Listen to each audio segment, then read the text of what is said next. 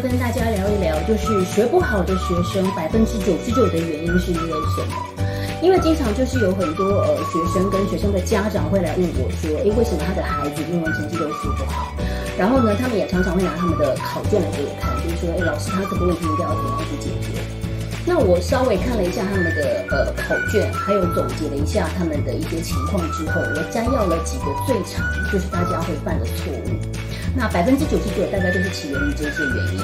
所以我觉得如果你够聪明的话，这一集影带如果你有从头看到尾，你就可以去反省自己是不是也有这样子的问题，然后去改正它，你就可以避免掉这些错误。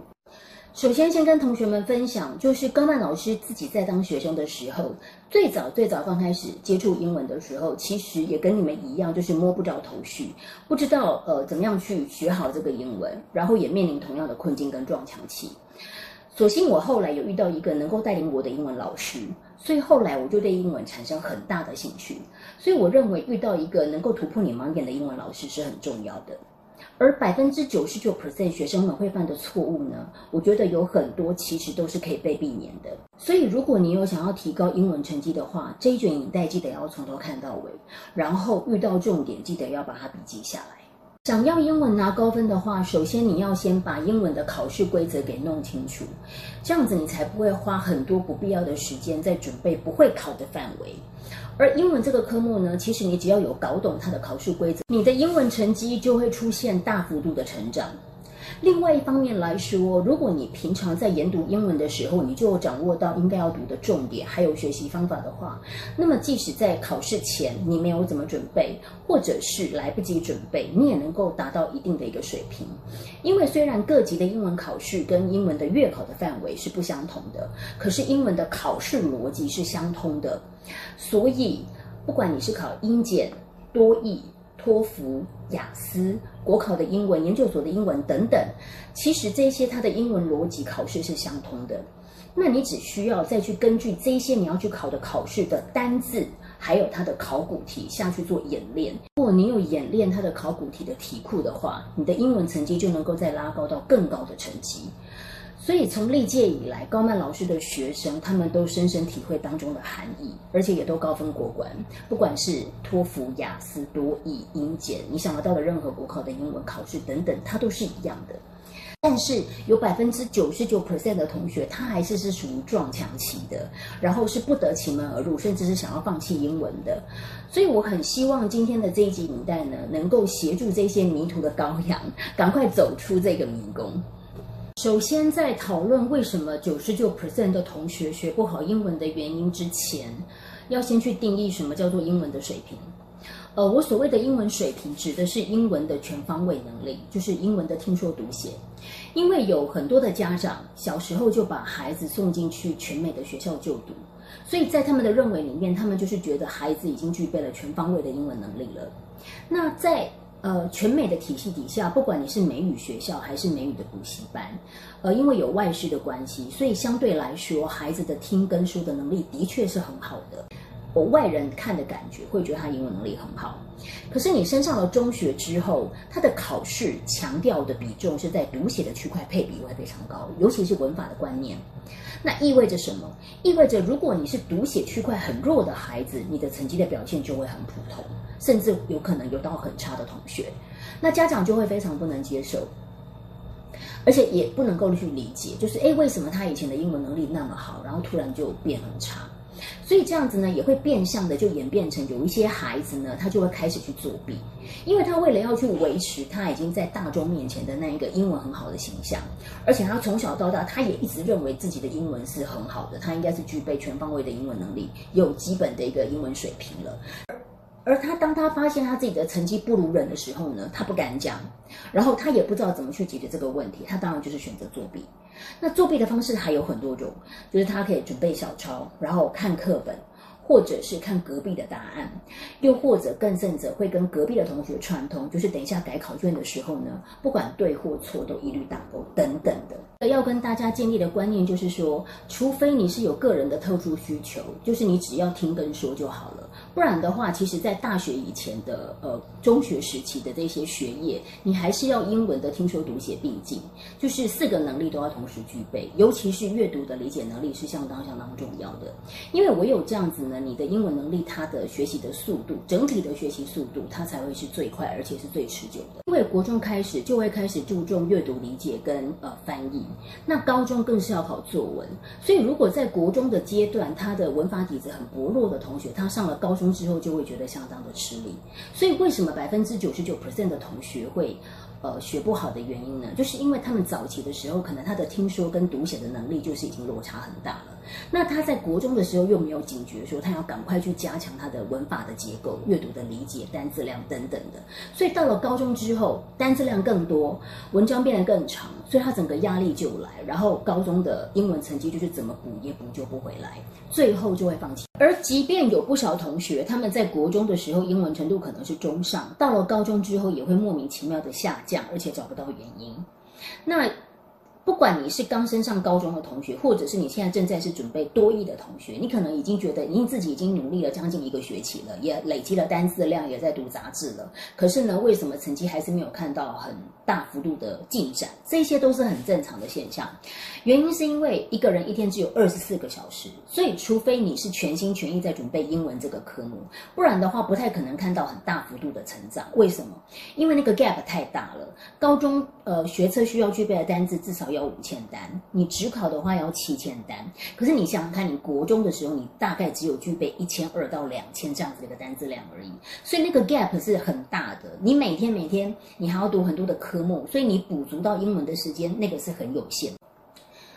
所以我想给正在准备考试的你们，不管你现在是在准备多益、托福、英检，还是学校的考试，你一定要坚持持续的大量阅读，并且要做题目的演练。目的呢是要让你自己习惯看满满的英文，然后可以提升阅读的速度，还有熟悉题型，那从而你才能够提高你阅读区块的分数。再来呢，就是你一定要提前累积单字量，因为不管你是要准备哪一个领域的考试，你一定都要超前先去背单词。这什么意思呢？就比如说，呃，这个礼拜假设补习班老师规定的模拟考，它是要考第一课，你就是要超前背到第二课，因为这样你才有时间再回过头来做复习。那学校的考试也是一样，所以往往同学们都会误以为说，哎，我只要把学校要考的范围，或者是补习班要考的范围读完就好了，那这样就已经觉得自己非常了不起了。可是实物上来讲呢，就是真正他英文能力在在顶标的同学，他其实都是超前在背单词的。所以你至少要超前一到两课，然后你呃背完之后一定会忘记，才有时间再回过头来做复习。然后呢，第三个原因呢，就是同学们会误以为，就是只要这样坚持就足够，就是坚持背单字，坚持这样阅读做题目。呃，为什么呢？就是说有一些同学其实他在背单字的时候，他的方法是错误的，他可能有一些单字的发音他是不会念的，然后有一些单字的用法呢，他也不晓得怎么用，只有一直傻傻的死背死记。啊，忘掉的速度是很快的，而且呢，这样子的死背方法其实没有太大的意义。为什么？因为你的英文成绩不会因为你这样死背单字而突飞猛进。所以，呃，我给同学们的建议就是说，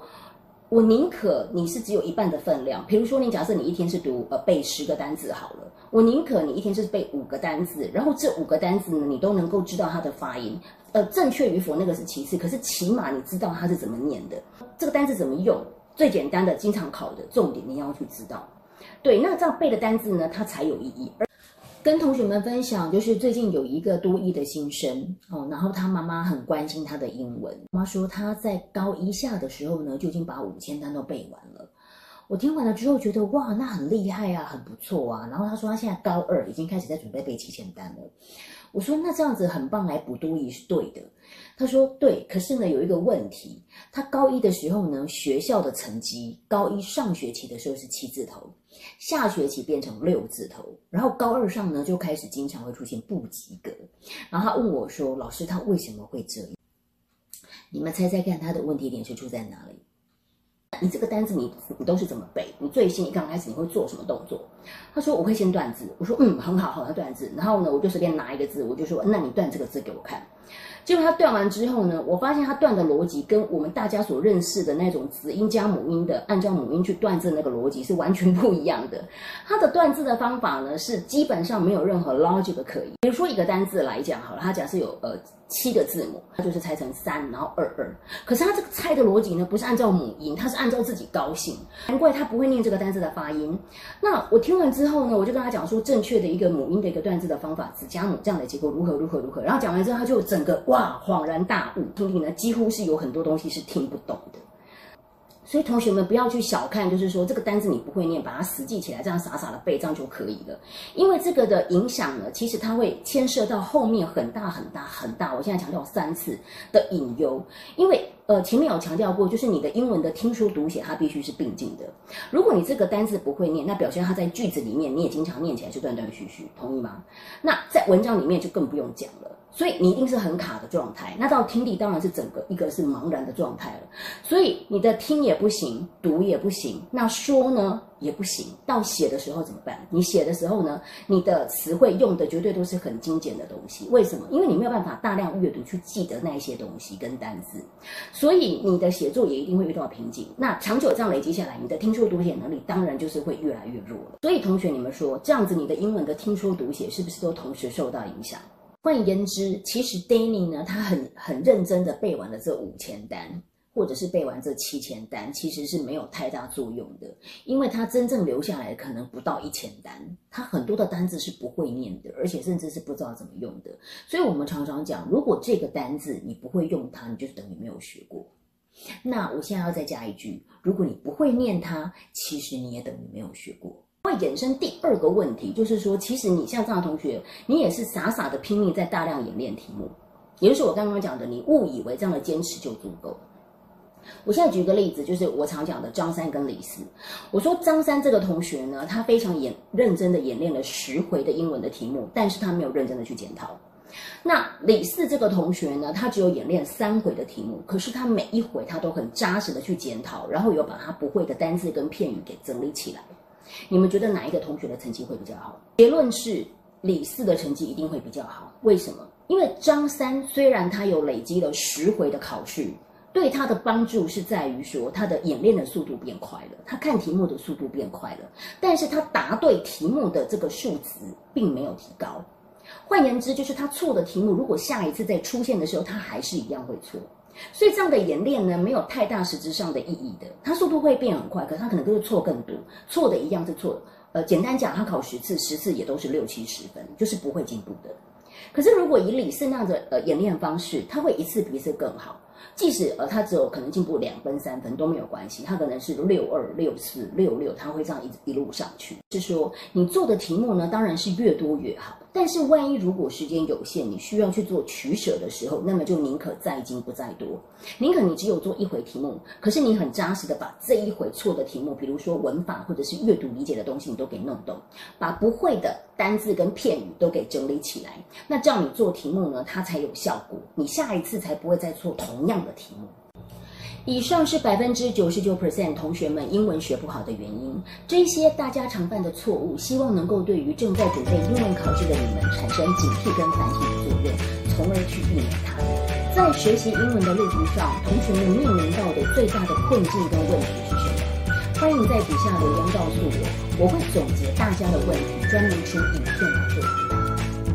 之后，我还会有很多个人的英文秘籍学好英文的秘诀，会在这个频道做分享。想要知道的同学朋友们，记得要订阅高曼的频道，小铃铛全开。